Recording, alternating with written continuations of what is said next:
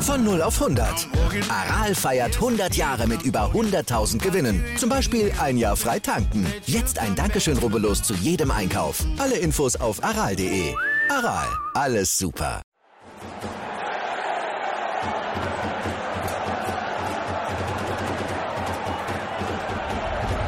Hoffefunk, der Fußballpodcast zur TSG 1899 Hoffenheim auf meinsportpodcast.de. Hallo und herzlich willkommen zu Folge 54 von Hoffefunk, eurem TSG-Fan-Podcast. Überall dort, wo es Podcasts gibt. Und dieser Satz mag oft so eine Art, ja, billige Redewendung sein, aber ab dieser Woche gilt er tatsächlich auch für uns. Wir waren ja ganz lange nicht verfügbar auf Spotify. Ich glaube, den meisten haben sich heute daran gewöhnt und haben andere Mittel und Wege gefunden, aber seit dieser Woche sind wir wieder dort. Danke dafür an unseren Partner meinsportpodcast.de, die da noch einige Sachen klären mussten. Und ihr habt es ja auch mitgekriegt, bei uns läuft ab und zu Werbung, nicht damit wir uns selbst Geld in die Taschen spülen, sondern um den ganzen Server und alles eben gegen zu finanzieren. Und das musste alles integriert werden, aber ab jetzt eben überall, wo es Podcasts gibt. Wenn ihr uns noch im Browser hört und denkt, äh, ja, ich würde gerne wieder auf Spotify wechseln, weil man da eben auch die Musik hört, könnt ihr das ab jetzt tun. Uns gerne auch dort abonnieren. Das ist sicherlich eine der großen Meldungen, aber in der Woche war sonst auch viel los, muss ich sagen. Wir haben gegen den großen FC Bayern gar nicht schlecht gespielt, muss ich sagen. Wir haben viele Personalien zu besprechen, Neuzugänge, aber auch eine ganz besondere Verlängerung. Und dann kam uns auch gerade noch die Meldung reingeflattert, dass das Molde-Spiel verlegt werden musste. Und erst dann können wir eine Vorschau wagen auf das Spiel unserer TSG gegen Frankfurt, unseren großen Angstgegner. Darum wird es aber heute natürlich auch gehen. Jonas, fangen wir doch chronologisch an mit dem Bayern-Spiel. Ich habe auch viel die Presse verfolgt. Klar, am Ende steht ein 1 zu 4, aber ich muss sagen, insgesamt doch eine beachtliche Leistung unserer Mannschaft. Ja, also erstmal Hallo auch von meiner Seite. Ähm, du hast ja schon relativ gut gesagt, um was es in dieser Folge gehen wird. Der, der Kalender von uns ist jetzt relativ voll. Ja. Ähm, in dieser Woche ist dann doch einiges passiert. Aber erstmal noch, wie du richtig gesagt hast, zum Bayern-Spiel. Ähm, du hast recht, also wir kamen tatsächlich ziemlich gut rein und der Kicker betitelt uns auch als freche Hoffenheimer. Und das trifft es ganz gut, finde ich. Mhm. Weil wir tatsächlich die, die großen Bayern gekitzelt haben, aber halt leider dann ähm, über die 90 Minuten einfach nicht mehr. Und in der Höhe. Ähm, ich will eigentlich fast sagen, dass es in der Höhe zu hoch ist. Klar. Aber ich, ich kann mich noch daran erinnern, David, als dann plötzlich 4-1 stand, man konnte das Spiel ähm, quasi punktetechnisch knicken, habe ich dann auch zu dir gesagt, oh wow, wow, das kann jetzt auch gut und gerne mal gegen die Bayern plötzlich 5 oder 6-1 stehen. Das heißt, unterm ja. Strich natürlich, ähm, das Spiel hätte in der Anfangsphase doch sehr anders laufen müssen, ähm, damit wir da überhaupt einen Punkt hätten mitnehmen können. Beziehungsweise sehr anders, vielmehr einfach ein bisschen treffsicherer. Also mach mal ein Tor, äh, mach mal das 1-0. Das heißt dann nicht, dass wir dieses Ding gewinnen, wie im Hinspiel überhaupt nicht. Und ich bin trotzdem natürlich ein bisschen enttäuscht, aber gerade vom äh, von unserem Auftritt in der ersten Halbzeit, glaube ich, da muss man auch angetan, sei, äh, angetan von sein. Und ich brauche keinen TSG Hoffenheim-Fan eigentlich an diese zwei Top-Chancen von Idas Bebu erinnern wo gerade die zweite, also da wird er sich wahrscheinlich noch die ganze Nacht drüber geärgert haben, ohne dass ich ihm da jetzt einen Vorwurf äh, draus, draus machen will. Ja, es hat einfach, es hat einfach, und das war mir das Wichtigste, gegen Bayern München, ähm, es hat Spaß gemacht zu schauen. Also Extrem. alleine schon. Für den neutralen ja, genau, Zuschauer ein tolles Spiel. Nee, und ich, ich finde auch, also für mich als, als TSG-Fan hat es auch Spaß gemacht zu mhm. schauen. Alleine schon, dass wir die ersten 30 Minuten quasi ähm, die Luft wieder schnuppern durften, dass wir die großen Bayern ärgern können. Obwohl es momentan wirklich die vermutlich stärksten Bayern aller Zeiten sind. Jetzt gerade in dieser Phase vielleicht nicht, aber sie kommen jetzt wieder nach und nach. Ähm, wie du es richtig gesagt hast, bis zur 26. Minute, da hatte Bebu nämlich diesen Kopfball, den er nach super Flanke von Kramaric einfach nicht richtig erwischt sondern in perfekter Position, ein Meter vom Tor gefühlt, ähm, ihn einfach nur irgendwie aufs Tor kriegen muss und dann hält ihn selbst Manuel Neuer nicht mehr, aber ähm, er rutscht ihn irgendwie so ein bisschen über den Kopf, anstatt ihn voll zu treffen. Ähm, und dadurch gibt es natürlich dann Abstoß. Und klar, Bayern hatte auch einen Lattentreffer. Aber das ist natürlich, du, du hast es mir auch schon gesagt, während wir ja. das Spiel geschaut haben.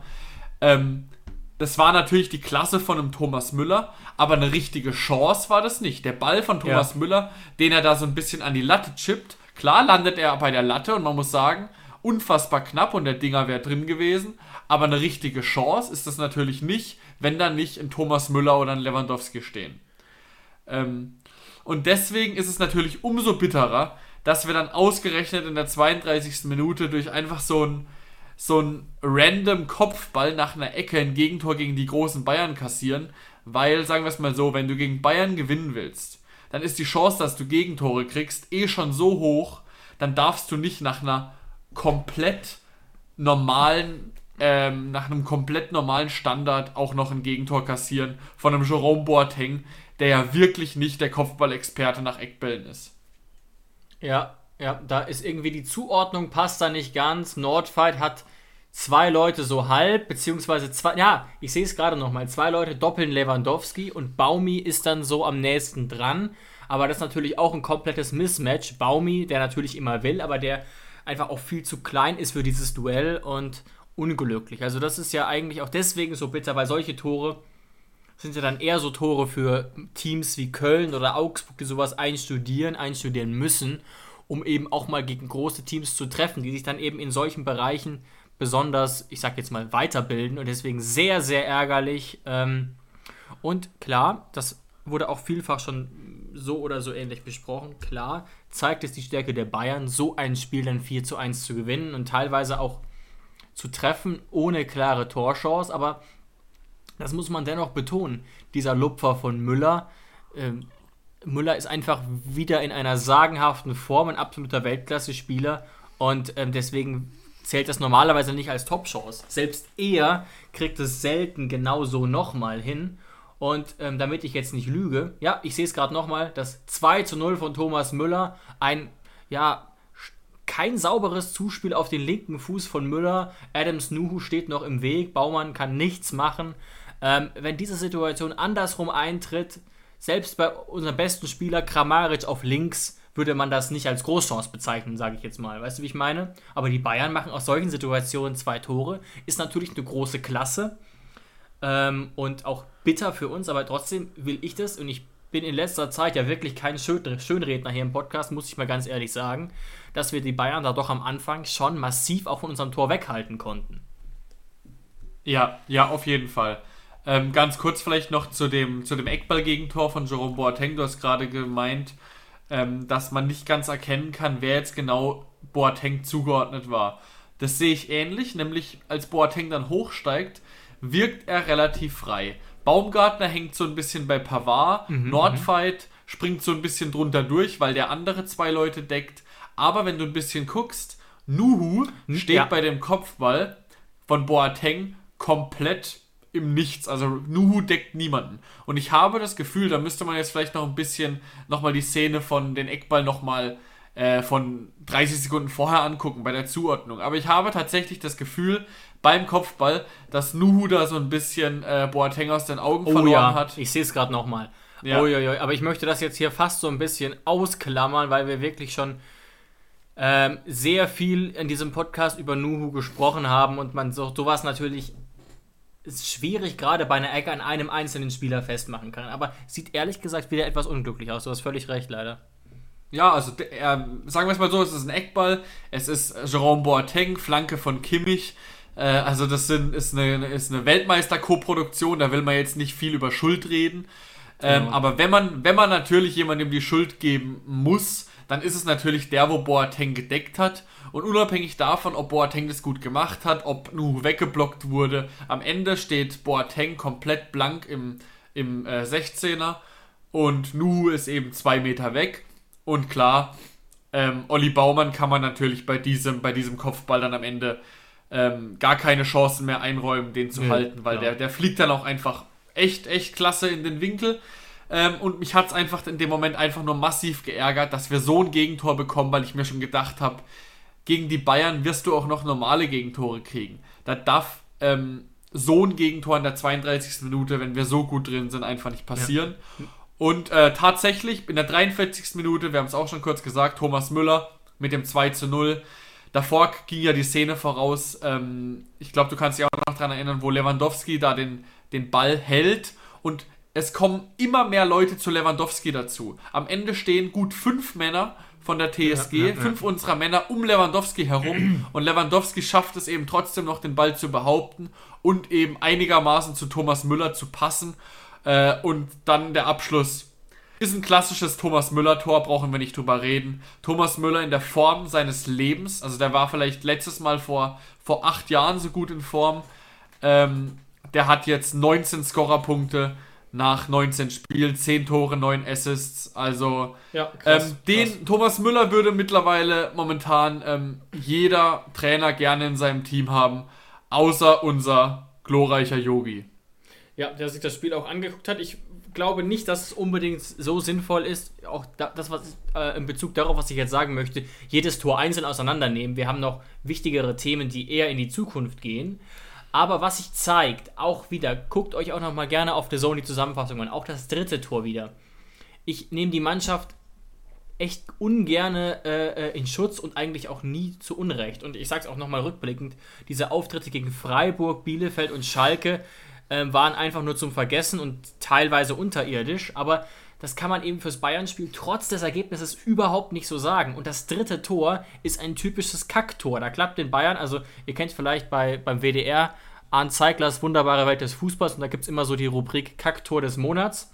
Und das, das Tor könnte man da schon nominieren.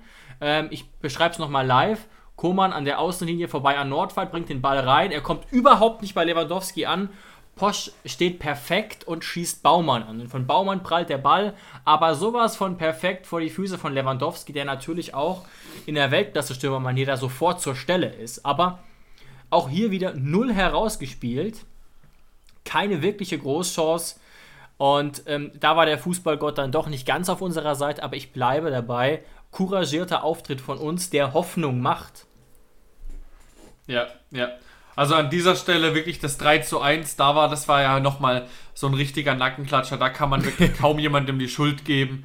Ähm, so ein Tor, oder beziehungsweise so Tore musst du halt schießen, wenn du Tom, äh, Gerd Müllers Torrekord ähm, ähm, halt brechen oder einstellen möchtest, dann müssen wir eben auch solche Tore reingehen.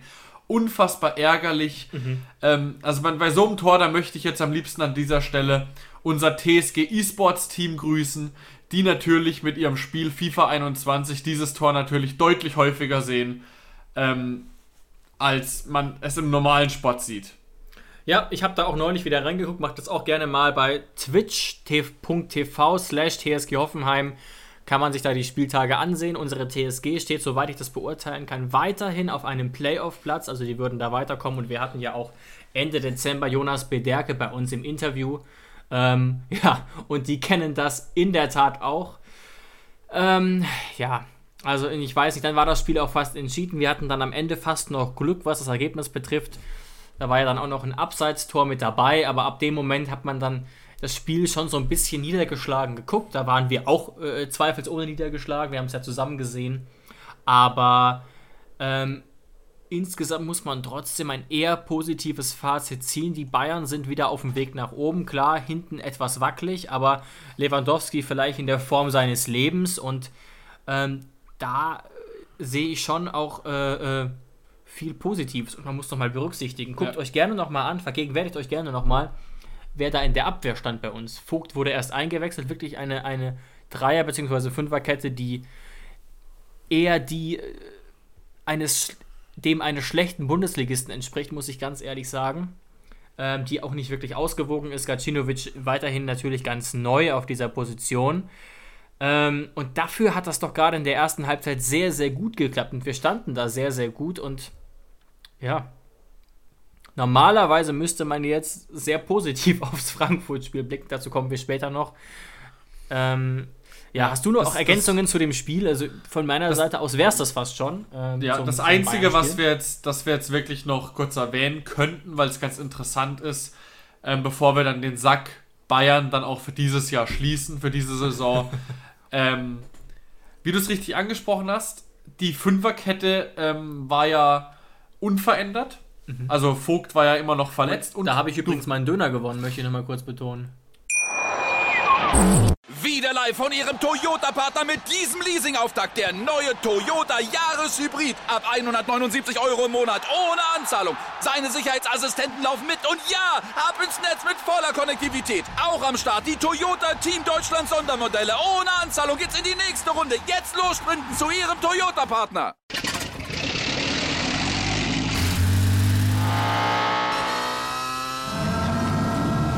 Von 0 auf 100. Aral feiert 100 Jahre mit über 100.000 Gewinnen. Zum Beispiel ein Jahr frei tanken. Jetzt ein Dankeschön, rubbellos zu jedem Einkauf. Alle Infos auf aral.de. Aral, alles super. Und da habe ich übrigens meinen Döner gewonnen, möchte ich nochmal kurz betonen. Ja, weil, weil Cadera äh, ja nicht von Anfang an gespielt hat. Ja, also fand ich natürlich auch doof. Ich hoffe, dass es gegen Frankfurt anders ist, aber ich hatte schon die Vermutung, im Zweifelsfall geht er nochmal mit Gacinovic. Ja, und auf jeden Fall, ähm, du warst ja vor dem Spiel ein bisschen enttäuscht, dass sowohl Vogt ähm, als auch Grilic und Kadajabek auf der Bank sitzen. Genau, ja. Und äh, keiner von denen äh, von, da, von Anfang an spielt, weil du dann schon ein bisschen gedacht hast, so gedacht hast, wenn sie zur Verfügung stehen, werden sie auch von Anfang an spielen weil natürlich das ähm, schon extrem wichtige Spieler sind. Und was man dann natürlich gemerkt hat, das war ein ganz klares Zeichen. Vogt und Kadajabek wurden in der 58. Minute eingewechselt, was ein ganz klares Zeichen dafür ist, dass Sebastian Hoeneß beide eigentlich in der absoluten Startelf sieht, was jetzt auch keine Überraschung ist. Und ähm, was auf jeden Fall Hoffnung ja. gibt, jetzt was die Aufstellung betrifft für das Spiel gegen Eintracht Frankfurt. Ja, da hast du absolut recht. Was man vielleicht auch noch sagen muss, ähm, wir sind da wirklich immer vorsichtig äh, äh dabei auf Spielern rumzuhacken und haben ja auch schon positive Dinge erwähnt, aber in Summe eine sehr schwankende, sehr, sehr hastige Partie von Mijat Gacinovic, der überhaupt keine Ruhe ausgestrahlt hat, sehr schnell Bälle verloren hat und deswegen war es auch mehr als konsequent, ihn da nach 58 Minuten rauszunehmen.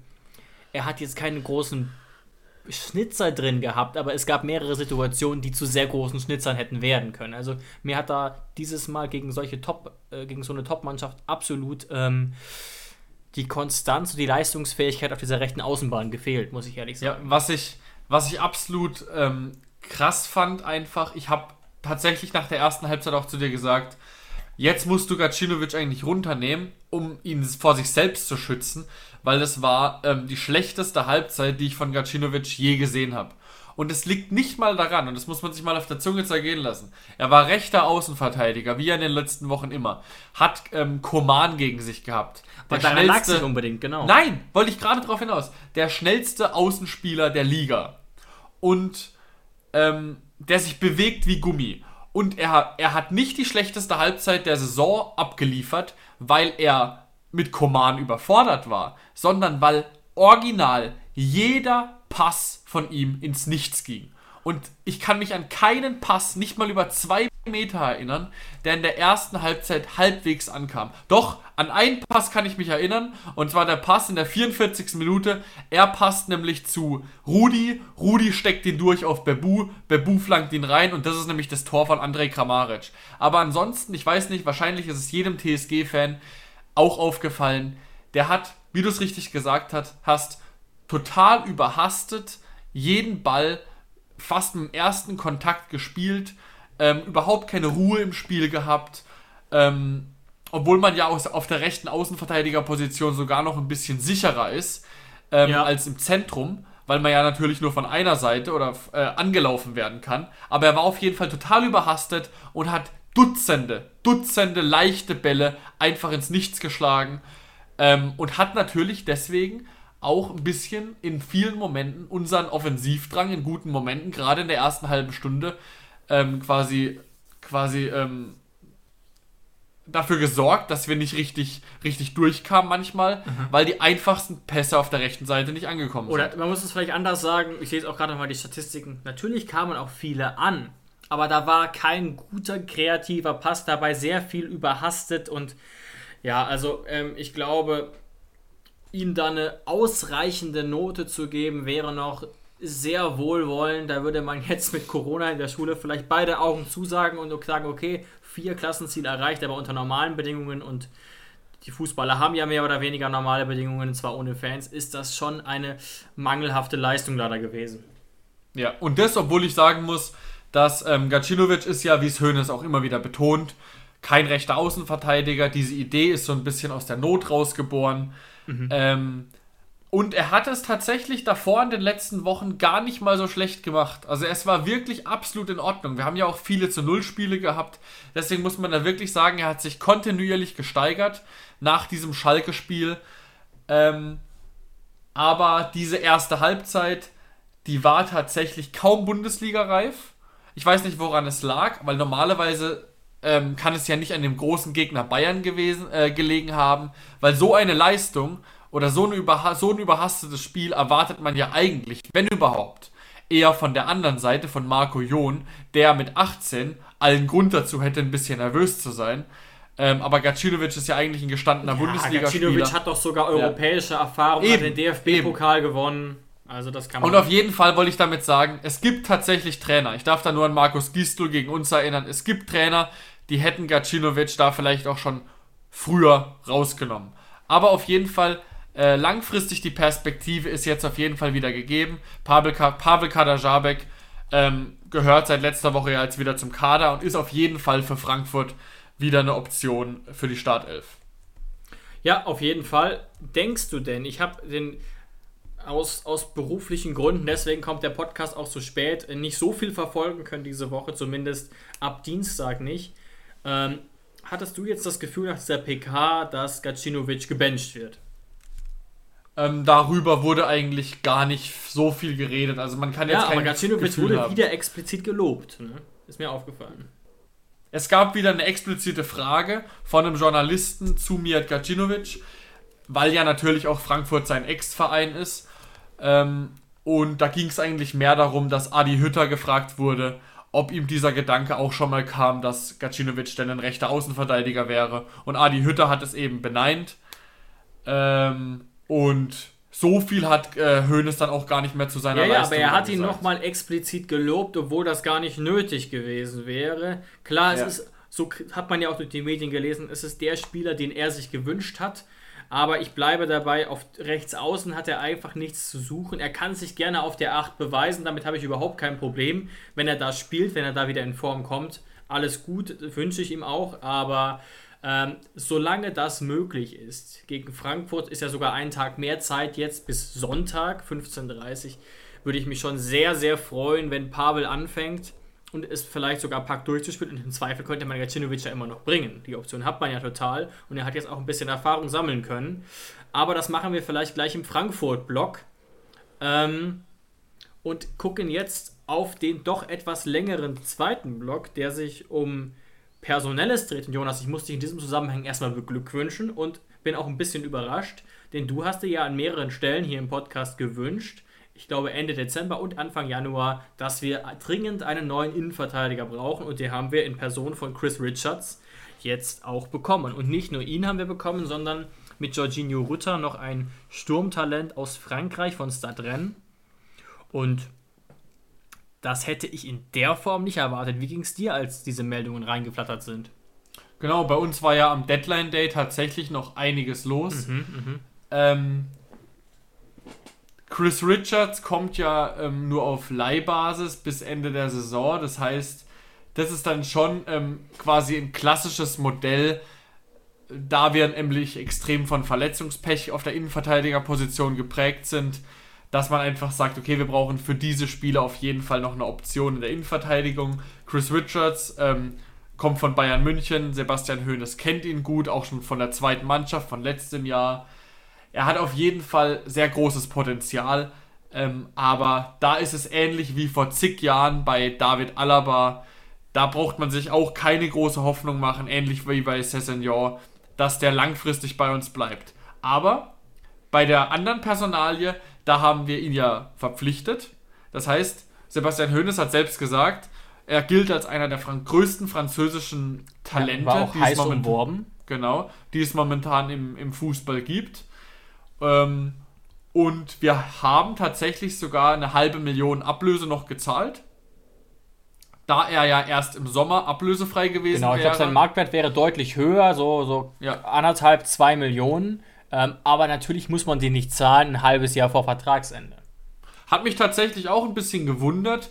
Ähm, klar, man kann sagen, komm, wir holen ihn einfach für eine halbe Million, dann ist er schon da. Aber gerade im Sturm haben wir ja wirklich jetzt nicht ähm, die Personalnot. Ähm, aber ich denke, dass da einfach das Argument gewesen ist, komm, wegen einer halben Million machen wir jetzt nicht rum. Wir machen, wir machen das fix und dann hat er vielleicht auch noch ein halbes Jahr Zeit, sich eher bei der TSG einzugewöhnen, um dann nächstes Jahr vielleicht ähm, gleich, gleich schon eingewöhnter zu sein. Weißt du, was ich meine? Ja, ja. Ähm, ja. Und dazu den beiden gab es in der Pressekonferenz auch noch Neuigkeiten. Ähm, Chris Richards trainiert auch schon bei der TSG. Und ähm, laut Sebastian Hoeneß ist er sogar vielleicht eine Alternative für den Kader gegen Frankfurt. ja wird genau. sich- Nordfight könnte ja ausfallen. Genau, das gab es auch noch als Meldung, dass Nordfight Fußprobleme hat. Ähm, der jetzt, ich glaube, heute oder morgen äh, untersucht wird. Und es könnte sein, dass Nordfight ausfällt. Aber Richards auf jeden Fall eine Alternative für den Kader. Aber bei Rütter ähm, sieht die Lage so aus, dass er momentan ähm, in Quarantäne ist und deswegen noch keine Option für das Spiel gegen Frankfurt ist. Genau. Das wiegt aber, glaube ich, auch nicht so schwer. Was ich mir gedacht habe, dass es eben sein könnte, dass man ähm, nach dem Abgang oder temporären Abgang von Klaus nochmal einen Stürmertyp mit drin haben will, der laut Höhnes abschlussstark ist. Und Rütter ist jetzt nicht der typische Mittelstürmer von der Größe her, 1,82. Aber ich habe noch nicht mich im Detail mit ihm beschäftigt. Also einer der größten Kopfballspieler der Fußballgeschichte, Miroslav Klose, war auch nur 1,83. Das ist, hat nicht unbedingt die krasse Aussagekraft immer. Ähm, und es geht ja auch letztlich nur darum, und das sehe ich ja auch so, dass es unserem Kader nicht schaden könnte, wenn wir neben Bebu und Kramer, die ja auch äh, Leistungsträger sind, noch einen Stürmertyp mit drin haben, der wirklich als klassische Sturmspitze gelten kann. Das ist ja eigentlich selbst Belfodil nicht. Belfodil ist das rein körperlich, aber ähm, sowohl die Recherche als auch seine Anlagen zeigen eigentlich, dass das, dass das kein Stürmer ist, der zwingend vorne die Position hält. Ähm, das ist einzig der Bur und der Bur ist mit seinen 1,80 auch nicht, vielleicht nicht körperlich der, der typische Mann dafür. Das war meine Überlegung, aber es kann nie schaden, so ein Sturmtalent sich zu sichern. Also ich bin auch sehr überrascht, dass ausgerechnet wir ihn bekommen haben, da den Zuschlag bekommen haben. Vielleicht hatte er einen, auch einen weisen Berater. Ähm, denn sogar Leipzig war dran, Dortmund war dran. Und ich denke mal, bei uns sind die Chancen doch relativ groß, dass man da auch mal auf Einsätze kommen könnte und da den Durchbruch schaffen kann. Was eben bei so einem Club wie Dortmund oder Bayern oder Leipzig gegen ganz andere Stürmertypen ähm, ein Problem ist. Ne? Also klar, so ein Kramaric ist gesetzt, aber es ist dann schon was anderes, ob man in Belfodil, Dabur oder Bebu verdrängen muss oder in, in Haaland oder in äh, äh, Paulsen und Co. Du weißt, was ich meine. Ja.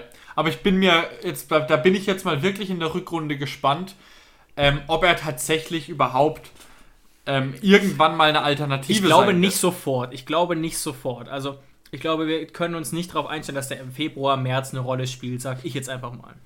Glaube ich nämlich tatsächlich auch. Ähm, also es wird auf gar keinen Fall so enden, dass er in der zweiten Mannschaft landet, wie es ja schon manche andere talentierte 18-Jährige, äh, wie es ja denen auch schon mal passiert ist. Ah, der hat Ligue Ähm, 1 gespielt, ja. Genau, genau. Viermal. Dafür, da, dafür hat er einfach ähm, zu sehr Vorschusslorbeeren. Aber ähm, ich glaube tatsächlich auch nicht, dass man jetzt denken muss, ey, wenn der sich, wenn der sich in zwei, drei Wochen eingewöhnt hat, dann ist der, dann ist der eine Alternative für die Startelf. Das ist kein Also fertiger glaube- Stürmer in dem Sinne, der sofort weiterhelfen kann, wäre meine, meine Vermutung. Ja, aber ist auf jeden Fall ein spannender Kandidat. Es spricht für die Arbeit der TSG in den letzten Jahren, dass sich auch international ein bisschen rumspricht, wie gut man sich ähm, bei der TSG entwickeln kann. Ja, ja, auf jeden Fall. Also bestes Beispiel ist natürlich Bobby Firmino. Also den kennt ja wirklich jeder, jeder im Weltfußball. Ähm, und deswegen ist es auf jeden Fall ein positives Zeichen, dass wir die beiden bekommen haben. Und vert- vertragstechnisch, wenn wir schon bei Verträgen sind, ist ja heute auch noch was passiert. Nämlich gerade eben vor, ich glaube, zwei Stunden etwa ging der Post raus, beziehungsweise es wurde auch in der Pressekonferenz davor erwähnt, dass Marco Jon seinen Vertrag verlängert hat bis 2024.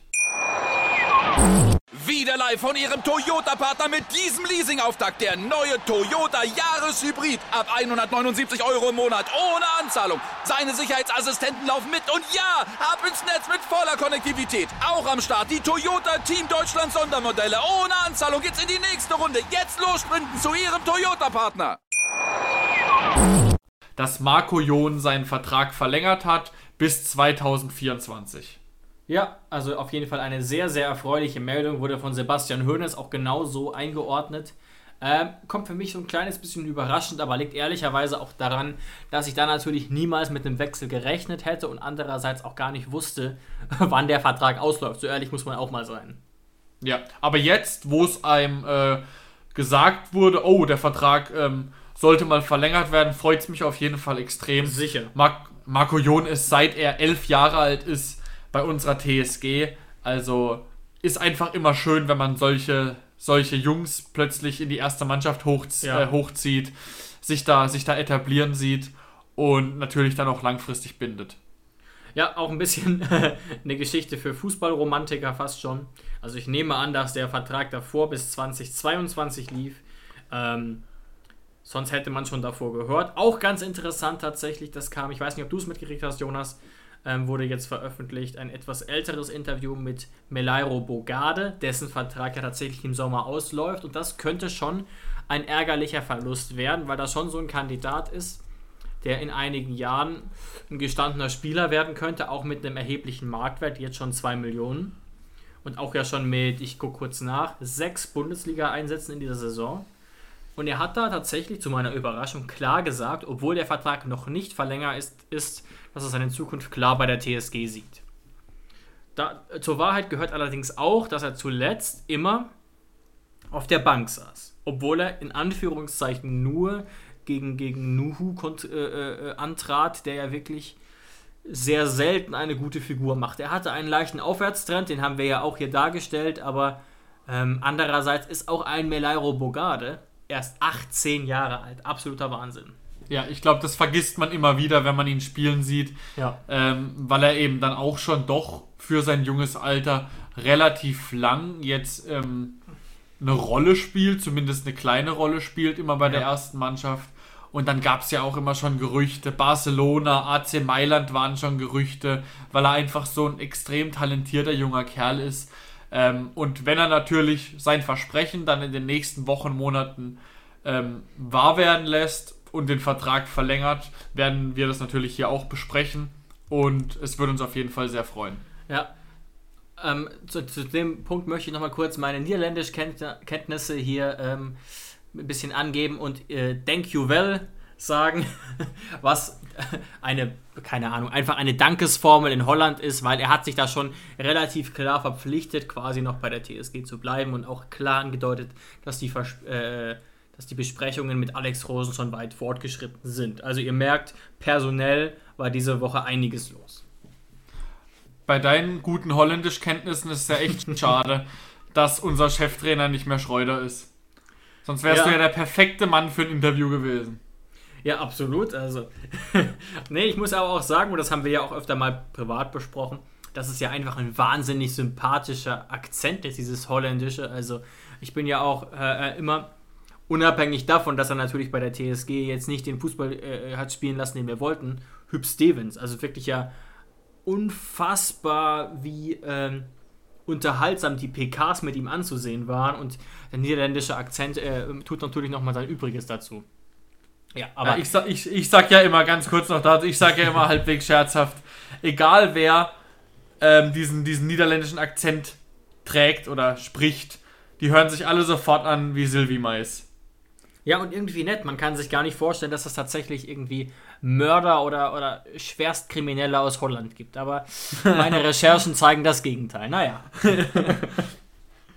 Gut, ich glaube, hätten wir dann noch was Allgemeines zu besprechen. Ich glaube, wir haben jetzt das meiste. Ah, Einen Punkt haben wir, noch, ja. Genau, genau, mir fällt es gerade auf. Es gibt ja Neuigkeiten zu unserem Europa League-Spiel in Norwegen. Genau, das schon am Donnerstag, den 18. Februar, angestanden hätte.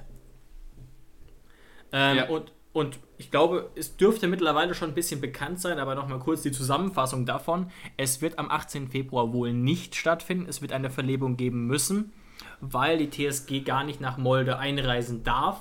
Norwegen hat relativ viele Corona-Fälle. Und das ist jetzt aber quasi nicht unsere Schuld, sondern im Prinzip die Schuld von Molde. Das ist tatsächlich laut UEFA-Recht so.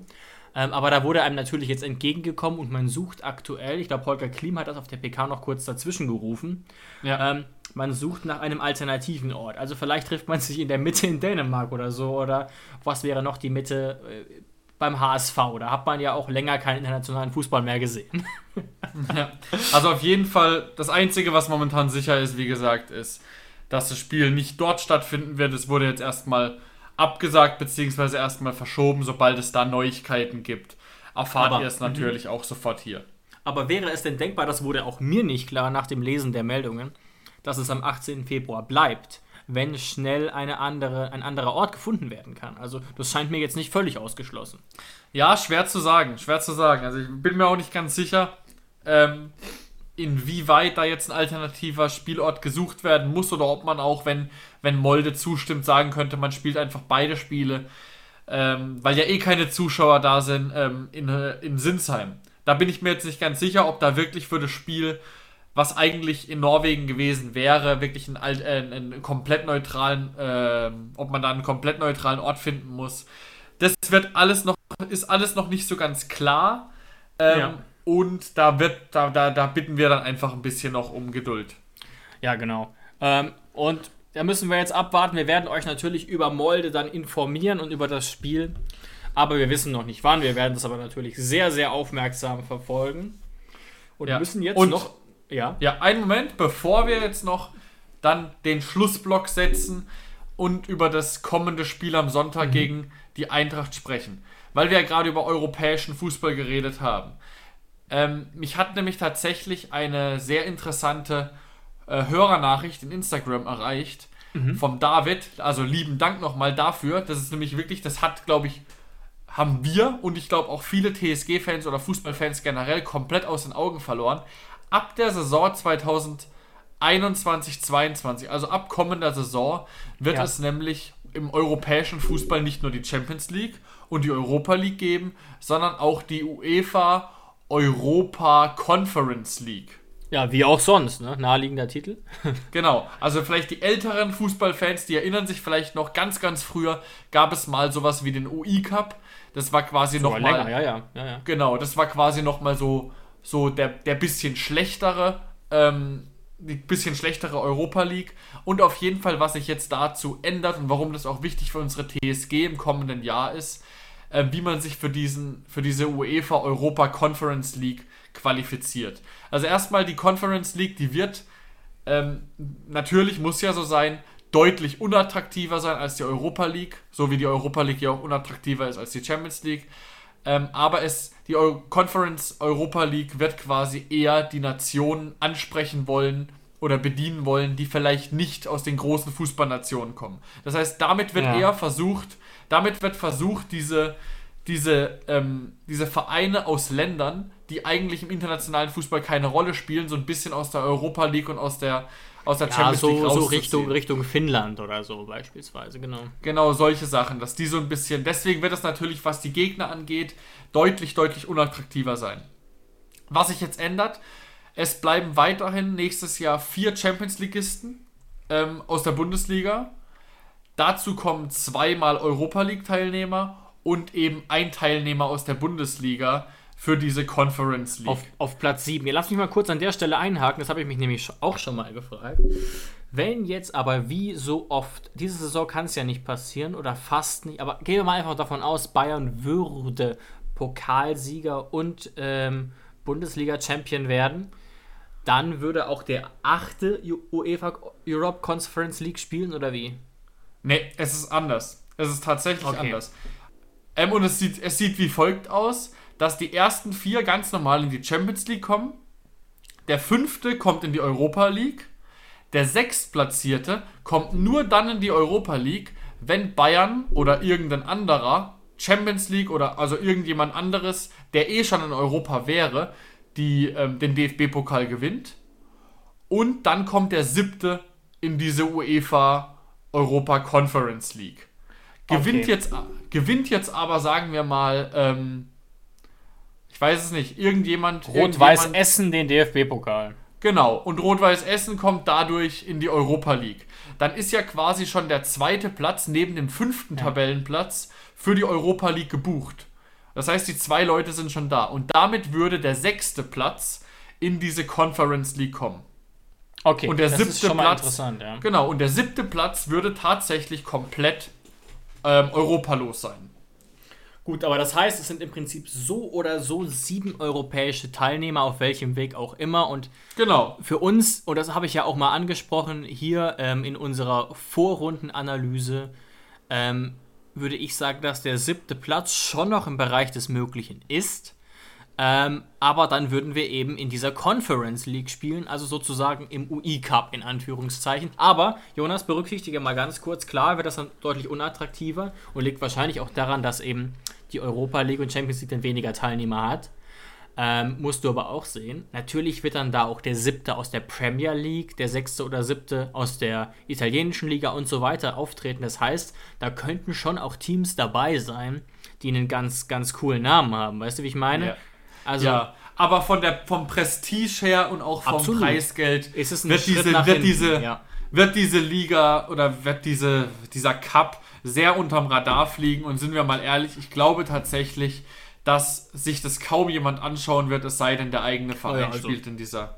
ich Spielt wollte in gerade sagen, wenn es die TSG schafft, gucke ich mir den Bums und kaufe mir von mir aus auch irgendeinen Stream über irgendeinen so ein Ja, das stimmt, das stimmt. Portal. Aber ich, ich, ich glaube nicht, dass du, dass du äh, ähm, für Mainz 05 gegen Cagliara Calcio oder wie dieser Verein heißt, ähm, den, den, den Stream für 6,99 kaufst. Wobei ich jetzt mal, also ich bin ja, tu mich ja immer schwer mit Prognosen, aber ich habe so das Gefühl, dass es für Mainz 05 relativ schwer wird, noch auf Platz 7 zu kommen. Ja, ich habe jetzt natürlich damit gerechnet, dass ab jetzt Adam Scholler jedes Spiel bei Mainz macht. Dann würde es natürlich noch reichen. Dann, dann dreht sich das natürlich komplett um, das stimmt. Gut, dann haben wir jetzt noch ein bisschen, noch ein bisschen ähm, organisatorische Sachen abgefrühstückt, aber es ist ja auch schon sehr wichtig, auch diese, diese Europa League-Phase. Und ich freue mich eigentlich auch schon sehr auf dieses Molde-Spiel, aber dann wenden wir uns doch jetzt nochmal äh, 10, 15 Minuten dem Spiel unserer TSG gegen Frankfurt zu. Und ich würde es mal gerne so anmoderieren. Also die letzten ähm, Aktionen unserer TSG waren ja eigentlich gelungen, glücklich. Ich erkenne einen klaren Aufwärtstrend. Und da würde ich dann doch eigentlich schon Punkte gegen Frankfurt erwarten. Nun ist es aber so, dass es so wirkt in den letzten ähm, Jahren und Saisons, dass wir gegen Frankfurt überhaupt nicht gewinnen können.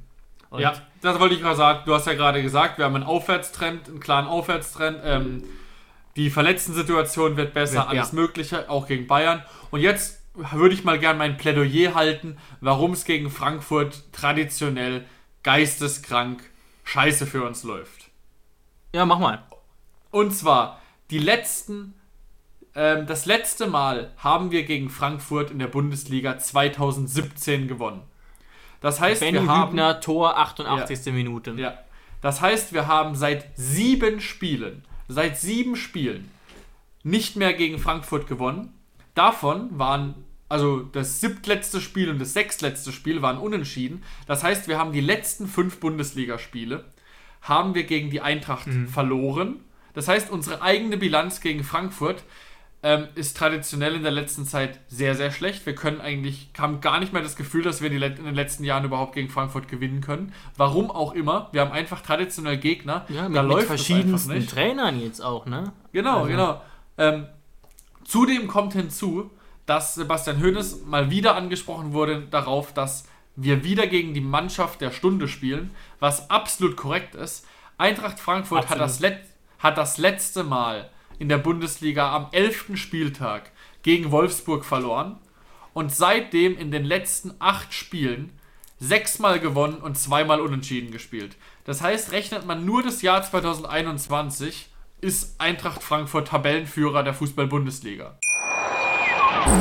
Wieder live von Ihrem Toyota-Partner mit diesem Leasing-Auftakt. Der neue Toyota Jahreshybrid. Ab 179 Euro im Monat. Ohne Anzahlung. Seine Sicherheitsassistenten laufen mit. Und ja, ab ins Netz mit voller Konnektivität. Auch am Start die Toyota Team Deutschland Sondermodelle. Ohne Anzahlung geht's in die nächste Runde. Jetzt los zu Ihrem Toyota-Partner.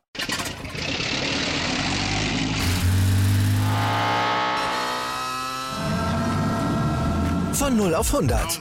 Aral feiert 100 Jahre mit über 100.000 Gewinnen. Zum Beispiel ein Jahr frei tanken. Jetzt ein Dankeschön, rubbellos zu jedem Einkauf. Alle Infos auf aral.de. Aral, alles super. Dazu kommt noch, dass André Silva 16 Tore hat, 5 Vorlagen und somit 21 Scorerpunkte und Kamada schon 9 Vorlagen hat. Das heißt, Frankfurt ist einfach tatsächlich die Mannschaft der Stunde. Man kann es nicht anders sagen. Und dazu kommt erschwerend noch hinzu, dass in letzter Zeit Luka Jovic auch noch regelmäßig von der Bank kommt, der, ich hätte es ihm nicht zugetraut, gnadenlos einschlägt. Ja, das war, glaube ich, nicht zu 1000% zu erwarten in dieser Form. Aber was sind denn deine Erklärungsansätze, Jonas, dafür, dass es bei der Eintracht gerade so reinläuft? Ich hätte das in dieser Form vor der Saison ehrlicherweise nie erwartet, dass sie nach 19 Spielen auf Platz 4 stehen können. Also alles zwischen Platz 6 und 9 hätte mich überhaupt nicht überrascht, aber jetzt Vierter vor Leverkusen und Dortmund und Gladbach, was geht eigentlich ab? Ja, ich, ich habe tatsächlich ähm, kaum eine Erklärung dafür. Also, klar, Frank, also wenn ich mir den Kader von Frankfurt angucke, Entschuldigung, ähm, Frankfurt hat ganz klar ähm, wichtige Anker in, in dem Team. Also sie haben einen sicheren Rückhalt mit Trapp, der wieder zurückkam vor mehreren Jahren. Dann haben sie natürlich mit Hinteregger einen sehr, sehr stabilen Innenverteidiger, der auch für einen Innenverteidiger trifft wie verrückt. Das heißt, der ist auf jeden Fall schon mal super wichtig. Dann haben sie mit Hasebe, ähnlich wie wir mit Vogt, jemanden, der das Ganze organisiert. Und dann ähm, ist Kostic über die Flügel in letzter Zeit ein Garant für, äh, für, offensives, für offensives Spiel. Mhm, ja. Und, und woran es halt natürlich einfach liegt, ähm, dass die Offensive bei Frankfurt in letzter Zeit so gut funktioniert. Ich habe gerade die Quote von, von André Silva vorgelesen. Also das, Ja, ist, schon- das, schon ist, das, heftig, ist, ey. das, ist fast, das ist fast nicht menschenmöglich, dass man bei Eintracht Frankfurt so eine Scorerquote äh, vorweisen kann. Aber, also ich habe da was auf Twitter gelesen, ich muss es jetzt gerade nochmal gegenchecken. Die äh, Scorerquote ist verglichen mit der von Kramaric eigentlich nicht krass. Ähm, es sind einfach nur mehr, weil Silva viel mehr gespielt hat, oder täusche ich mich da gerade? Ja, Silva hat, ja, Silva hat 18 Spiele gemacht. Genau, 18 Spiele, 16 Tore, 3 Vorlagen. Und unser André, 15 Spiele, 13 Tore, 2 Vorlagen. Das ist genau ein Niveau, was die Statistiken angeht. Und bei zwei Vereinen, die absolut nicht top performen, Kramaric hat ja noch viel mehr den Nachteil seiner Corona-Infektion und ähm, teilweise schwacher Mitspieler aufgrund vieler Ausfälle. Ich will das überhaupt nicht gegeneinander aufrechnen.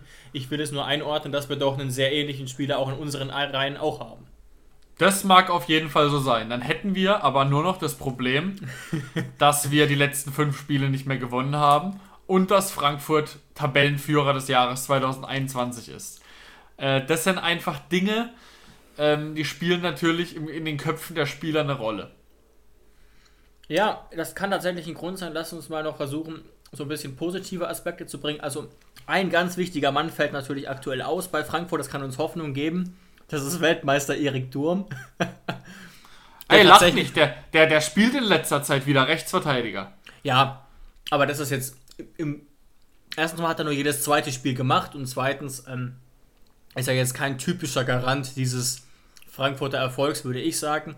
Aber was ich wirklich sagen wollte, ich habe hier gerade eine Notiz gefunden, dass Kostic eventuell rot gesperrt wird oder ist das ein Anzeigefehler hier? Das wäre natürlich schon. Ja, ja. Aber generell auch. Generell geht natürlich auch nochmal zu betonen, das ist, ähm, ja, ich mich kotzt es langsam an, so viel über Verletzte zu reden, aber es hat schon auch eine Aussagekraft, dass Frankfurt eben quasi keine Verletzungsprobleme hat. Gerade im Vergleich, wir haben Stand jetzt weiterhin sieben Verletzte und sind damit ja in einer klaren Abwärtsbewegung, was die Verletztenliste angeht. Ja, bei uns wird es ja immer besser und besser. Und wenn Und wenn bei, bei Frankfurt, sagen wir mal, nur Kostic ausfallen würde und sonst natürlich der Stamm zusammenbleibt, ähm, hat natürlich Frankfurt auch in letzter Zeit, was die Verletzten-Situation angeht, großes Glück. Ja, mir scheint das eine Pokalsperre zu sein. Also die betrifft uns nicht. Ich weiß nicht, warum die gerade auf transfermarkt.de angezeigt wurde. Also schade wird dann doch äh, äh, personell so sein, dass Frankfurt mit einer sehr, sehr guten Elf auflaufen kann. Aber wir sollten auch bedenken, wie es bei uns ausschaut, dass eben Pavel Kaderjabek wieder, wieder spielen kann. Und Flo Grillitsch wird auch beginnen können im Prinzip. Ähm, bei Kevin Vogt gehe ich auch davon aus. Das hat mich gewundert, dass das eben bei der PK gar nicht zur Sprache kommt. Klar, unverändert heißt ja auch, sie sind weiterhin fit, aber mit denen, denke ich, ist auf jeden Fall zu rechnen und das kann schon einiges ändern. Ja, ich kann dir auch sagen, warum, warum das mit Kevin Vogt gar nicht irgendwie zur Sprache kam, ob er wieder spielt oder nicht. Ähm, weil das Thema nämlich so umgangen wurde, dass Sebastian Hoeneß auf die souveräne Leistung des Abwehrchefs ähm, Howie Nordfight angesprochen wurde. Und so hat er das Thema eben umgangen. Es wurde so gefragt, ja, Nordfight hat es ja in den letzten Spielen gut gemacht als ja, zentraler Abwehrchef. Ähm, Sebastian Hoeneß hat ihn auch nochmal gelobt. Und es war dann eben die Frage, was denn genau gemacht wird, wenn, Hö wenn Howie Nordfight ausfällt für das Spiel gegen Frankfurt. Ja gut, also er hat dann quasi um heißen Brei rumgeredet, so nach dem Motto, klar, wenn er ausfällt, haben wir schon fähige Spieler, die die Position auch spielen können. Aber ich spreche es jetzt so deutlich aus, wenn Kevin Vogt fit ist, dann spielt Howie Nordfight nicht in der, im Zentrum der Dreierkette. Klar könnte er ja. dann rechter Innenverteidiger. Zumal, wenn jetzt, beide wenn jetzt beide leicht angeschlagen sind und beide theoretisch spielen könnten, sollte Vogt immer den Vorzug bekommen. Ja. Natürlich. Also es ist super, super schön zu sehen, dass sich Nordfight, den ich ja am Anfang der Saison auch mal scharf kritisiert habe für seine Leistungen, äh, sehr stabilisiert. Ich habe mittlerweile nicht mehr Angst, wenn er eingewechselt wird oder spielt, sondern ich kann mir schon vorstellen, dass er eine, eine sehr ansprechende Defensivleistung äh, zeigt aber es ist und bleibt so, dass Kevin Vogt der Abwehrchef ist, der das Ganze managt ähm, und der einfach die größere Souveränität im Spielaufbau klar. ausstrahlt. Und deswegen ist natürlich Kevin Vogt unser, unser ganz klar gesetzter ähm, Abwehrchef, wo man natürlich trotzdem froh sein kann, dass er mit, ähm, mit, mit Nordfight einen, einen, einen sehr soliden, soliden Ersatzmann hinter sich hat. Wie sieht es denn aus? Das finde ich zum Beispiel eine spannende Frage die, die Situation in der Innenverteidigung sieht ja schwierig aus. Also Vogt könnte wohl spielen, ist aber sicherlich nicht bei 100%. Und Nord, bei Nordwart wird es ganz eng. Dann bleiben uns ja bekanntlich nur noch Adams Nuhu, Posch und in Klammern Bogarde, der aber zuletzt nicht gespielt hat. Wie sieht es aus mit Chris Richards? Denkst du, wir sehen den ähm, am Sonntag auf dem Feld? Nee, nein. Kann ich mir nicht vorstellen.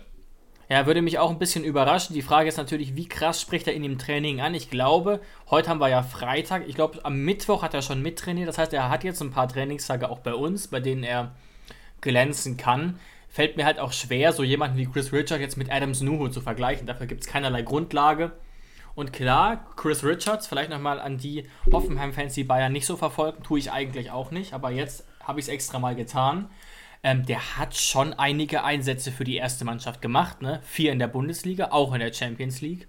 Klar, jetzt nicht in den ganz, ganz wichtigen Spielen, aber das zeigt schon, dass er zumindest ansatzweise Bundesliga-Niveau haben dürfte. Ja, ja, auf jeden Fall. Ich habe mir auch so. Also, es ist kein so Drittligamann, das muss man nochmal klar sagen, ja, nur weil er ja, die meisten ja, Spiele dort gemacht hat. Ich war auch so ein bisschen nach dem Transfer natürlich auf den, auf den Bayern-Foren unterwegs, auf den mhm. Ähm, und da gab es auch sehr viele Stimmen von, von ähm, ja, viel Glück ähm, und wir, es war die richtige Entscheidung, ihn jetzt zu verleihen, ähnlich wie David Alaba damals, dass er irgendwann später zurückkommt, weil es gibt ja auch hier wieder keine Kaufoption. Es gab aber auch Stimmen, die gesagt haben, warum verleiht man ihn und lässt ihn nicht spielen, weil er jetzt schon besser wäre als Pavard und solche Sachen. Also die, die Gemütslage, also die, die Stimmen sind da sehr, sehr, sehr geteilt, aber ich habe keine einzige äh, Meldung gesehen von einem Bayern-Fan, der jetzt gesagt hat, den hätte man verkaufen können, der kann doch eh nichts. Also ein sehr talentierter junger Mann, ähm, der sehr spannend wird für die Rückrunde, weil ähm, anders als bei, als bei Rütter müssen wir bei Richards davon ausgehen, dass er Spielzeit bekommen wird. Ja, weil gehe ich auch fest von aus. Er muss Spielzeit bekommen. Es geht gar nicht anders. Ähm, weil Bayern leiht ihn ja nicht für ein halbes Jahr aus, an Sebastian Hoeneß, wenn er dann wie bei Bayern auf der Bank sitzt. Also auf der Bank sitzen kann er auch in München. Ja, und er Ähm, hatte seinen größten Erfolg zusammen mit Hoeneß. Das heißt, Hoeneß wird ihn auch schätzen. Und auf der anderen Seite werden eben Spieler wie Bicacic beispielsweise nicht zeitnah zurückkehren. Ähnlich Genau. bei Akpoguma, also keinesfalls im Februar, vielleicht Richtung Ende März. Bei Benny Hübner ist die Lage sehr, sehr, sehr schwierig. Das wurde, glaube ich, bekannt. Ähm, das heißt, gerade jetzt im Februar und März könnte so ein Richard sehr wichtig werden und sich vielleicht auch in Anführungszeichen festspielen gegen einen Adams Nu und vielleicht dann auch ähm, dafür sorgen, dass so ein Akpo beispielsweise jetzt gar nicht mehr so leicht in die Startelf zurückkommt. Nach so einer langen Verletzung. Genau, weil es ist, es ist zwar ein junger Mann mit Potenzial, aber dadurch, dass er quasi sein Potenzial ähm, nie bei uns vollends ausschütten wird, weil er natürlich nach dem halben Jahr wieder weg ist, ist natürlich klar, dass eine Laie über ein halbes Jahr uns jetzt sofort helfen soll. Und Genau. deswegen ist es anders als bei Rütter und er wird auf jeden Fall Spielzeit bekommen. Ich gehe, wie gesagt, nur nicht davon aus, dass er jetzt gleich ähm, gegen, gegen Frankfurt äh, spielen wird. Ja, also ähm, ich bin sehr, sehr gespannt, was dieses Spiel am Sonntag angeht. Mir fällt es da unfassbar schwer, äh, im Voraus viel zu analysieren, weil es mir ähnlich geht wie dir. Ich habe da gehofft, du hast da vielleicht ein bisschen andere Erklärungsansätze noch. Es ist einfach ein in Anführungszeichen besorgniserregender, eine besorgniserregende Serie, die Frankfurt da hat. Aber andererseits eine Serie natürlich auch irgendwann immer dazu da zu reißen. Also, ja, wir haben Schalke auch geholfen. Vielleicht hilft Frankfurt uns jetzt so ein bisschen. Ich weiß es nicht. Es hat ja auch viel mit Tagesform zu tun und ich finde, und deswegen ist die Statistik auch so spannend, die du angeführt hast. Ähm, Frankfurt ist ja grundsätzlich keine Mannschaft, die einen wesentlich stärkeren Kader hat als wir. Das würde ich vehement bestreiten. Wir hatten halt den Nachteil und das erklärt auch, warum wir so viele Punkte hinterherhinken, dass wir gefühlt immer 100 Millionen unserer Spieler waren verletzt, un ungefähr. Weißt du, du weißt, wie ich meine. Und ähm, das hat eine Aussagekraft. Gleichzeitig läuft es bei Frankfurt halt auch richtig rein. Es gibt nämlich auch Faktoren neben dem Kader. Also es bleibt ja dabei, und da ist sich ja auch jeder einig, dass man mit dem Schalker Kader absteigt, scheint unmöglich, aber wenn man eben so begabt ist, was eine Mannschaftsanstellung, äh, Zusammenstellung betrifft, wie Jochen Schneider, dann schafft man es halt doch irgendwie. Ja. Ähm, und ja, bei Frankfurt ist es, wie du richtig gesagt hast, einfach auch viel die momentane Form in den Köpfen. Die, die, die gehen schon ins Spiel rein, natürlich mit einer Mentalität, gepusht durch, die, durch die letzten Siege. Äh, sie wissen jetzt, sie sind seit acht Spielen äh, ungeschlagen, haben sechs davon gewonnen. Äh, da, da gehst du natürlich ganz anders ins Spiel als jetzt, als jetzt wir. Aber trotzdem, trotzdem, ich, auch wenn ich natürlich dieses Mal, wer unsere Folgen öfter hört, der weiß, dass ich eigentlich vor einem Spiel noch nie so negativ war wie jetzt heute. Weil gegen Frankfurt einfach ich mich kaum noch erinnern kann, wann wir das letzte Mal gegen Frankfurt gewonnen haben. Weil es wirklich, wie eben gesagt schon, du hast es gesagt, Benny Hübner damals in der 88. Minute, 1 zu 0, ähm, es schon so lange her ist, also drei Jahre, dass das einfach gegen Frankfurt in der, dass man einfach gegen Frankfurt keine kurzfristigen guten Erinnerungen mehr hat. Und dann auch noch die Form. Also es wird wirklich, es wird wirklich verdammt schwer. Aber die TSG hat ja in den letzten Jahren immer gezeigt, dass gegen gute Gegner ähm, wir oftmals für eine Überraschung gut waren. Gut, was Und heißt dazu Überraschung? gehört, ja? aber dazu gehört Frankfurt eben aktuell. Frankfurt ist ja, ja. aktuell auf einem Champions League Platz. So absurd das Genau. klingen mag. Genau, also wir sind trotz, trotz Heimspiel, Sonntag 15.30 Uhr, sind wir, auch wenn es äh, blöd klingt, weil es ja in Anführungszeichen dann doch nur Frankfurt ist, aber wir sind äh, der klare, der klare Underdog. Also ganz klar. Ja, mit Punkten kann man hier keinesfalls planen. Man muss aber schon ähm, auch den Anspruch haben, weil ich bleibe dabei, der Kader wird immer voller bei uns. Wir haben Ja. durchaus das Potenzial, den Kader, die Möglichkeiten, eben jetzt nach einer guten Leistung gegen Bayern, nach davor sieben Spielen, äh, sieben Punkten aus drei Spielen, jetzt mal Punkte gegen Frankfurt wieder mitzunehmen. Also ich, ich hab, ich gebe auf jeden Fall die Hoffnung nicht aus, auf. ähm, ich werde ich werd am Sonntag trotzdem wieder das Spiel mit einem guten Gefühl anmachen, werde, bis es wirklich abgepfiffen ist und eben das Gegenteil bewiesen ist, damit rechnen, dass wir ein gutes Spiel machen werden und dass wir Punkte mitnehmen können. Ähm, Ja, weil im Endeffekt, im Endeffekt ist es dann doch, doch nur vielleicht Frankfurt, die man vielleicht auch mal aus dieser, aus dieser guten Form ähm, raus, rausschieben könnte. Und dazu noch, Sebastian Hoeneß wurde natürlich auch darauf angesprochen, die ganze Zeit, Frankfurt, gute Form und so. Und Sebastian Hoeneß hat ganz klar betont, ähm, und das hat mir dann doch sehr imponiert, dass ähm, zwei Mannschaften aufeinandertreffen werden, die beide gewinnen wollen.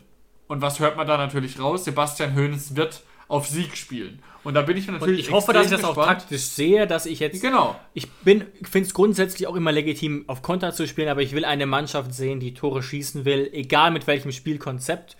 Und dieses, dieser offensivere Fußball war ja jetzt gegen Bayern auch wieder zu erkennen. Und das erwarte ich mir auch gegen Frankfurt und bin deswegen auch zumindest mal vorfreudig, so ein bisschen.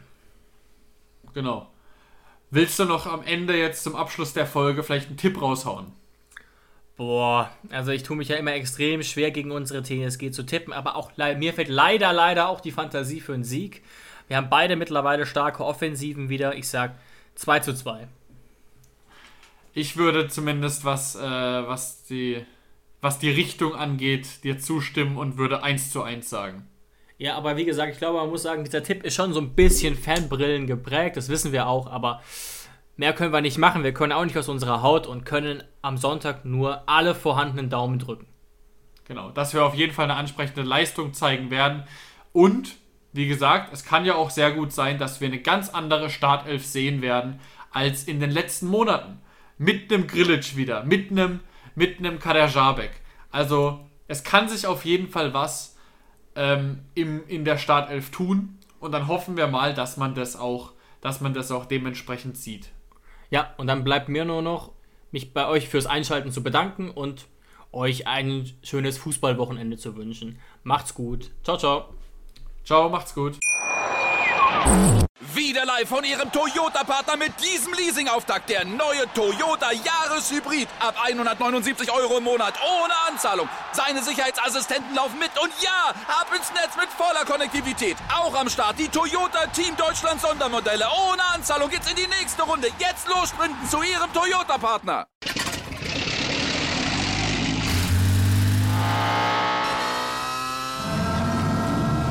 Von 0 auf 100. Aral feiert 100 Jahre mit über 100.000 Gewinnen. Zum Beispiel ein Jahr frei tanken. Jetzt ein Dankeschön, rubbellos zu jedem Einkauf. Alle Infos auf aral.de. Aral, alles super.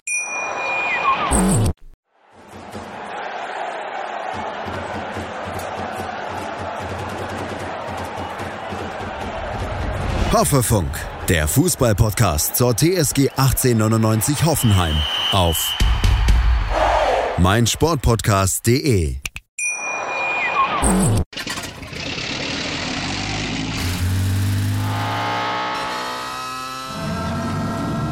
Von 0 auf 100. Aral feiert 100 Jahre mit über 100.000 Gewinnen. Zum Beispiel ein Jahr frei tanken. Jetzt ein Dankeschön, rubbellos zu jedem Einkauf. Alle Infos auf aral.de. Aral, alles super. Ich habe mich natürlich schockverliebt, weil die war wirklich ganz, ganz klein. So begann die Mensch-Hund-Beziehung zwischen Christina und Tierschutzhund Frieda. Und wie es danach, nach dem ersten Moment der Verliebtheit, so weiterging und welche Klippen es danach zu umschiffen galt, das hört ihr in der neuen Ausgabe von Iswas Dog, dem Podcast für harmonische Mensch-Hund-Beziehungen. Iswas Dog? Mit Malte Asmus. Überall, wo es Podcasts gibt.